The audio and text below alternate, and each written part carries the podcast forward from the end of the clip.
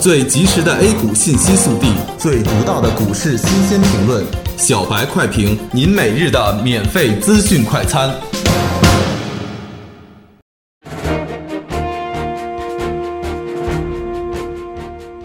各位听友，大家好，欢迎收听八月十八日的小白快评。小白快评今日话题：A 股自我调节迎来小考，四千点心理压力现在看来还是蛮大的。今天对四千点的冲击仅仅是浅尝辄止，然后在利空的刺激下下探三千九百二十四点，最大跌幅近百分之二。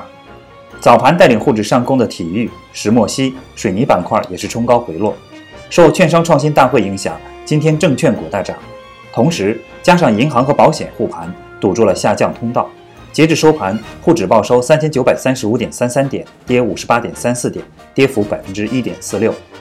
市场仍属于存量资金之间的博弈，增量资金在这个关卡选择观望，市场必须拿出勇气向上涨，让场外资金着急，才能有效的带动做多热情。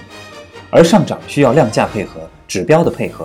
目前沪指成交量维持在六千亿左右，已经有几天，但如昨天所说，KDJ 的指标这一值同样是持续在一百之上，时刻有掉头向下的可能性，短线还是要震荡争夺。同时，MACD 红柱有缩短的趋势，说明上攻动能在逐渐减弱，所以近期还将以小阴小阳震荡蓄势为主，待时机成熟，将继续冲关四千点。今天的下跌除了技术上的要求外，消息面的假利空也加速了下跌的深度。国泰君安研究所称，二零一五年八月十七日晚，有微信公众号发布“改革牛旗手国泰君安黄彦明，牛市已经结束了，改革牛已经结束了”的文章。经其他媒体转发，导致此文章广为传播。国泰君安证券声明，此报道内容不是国泰君安证券研究所的观点。证金公司入市买股的举动是非常时期的非常手段，而不会是常态手段，不能更多的干预 A 股市场。也就是说，要让 A 股逐步回归自我调节，让市场发挥决定性作用。目前，A 股在回归自我调节的过程中，迎来了第一次小考，而这第一次小考却伴随着各种谣言。我们相信谎言是一时的，事实是一世的。今天的回调不会阻扰中期向上的趋势，经受住考验的 A 股会走得更加的稳健。感谢收听今天的小白快评，本期编辑张芊芊，主播阿文。明天同一时间，欢迎继续收听。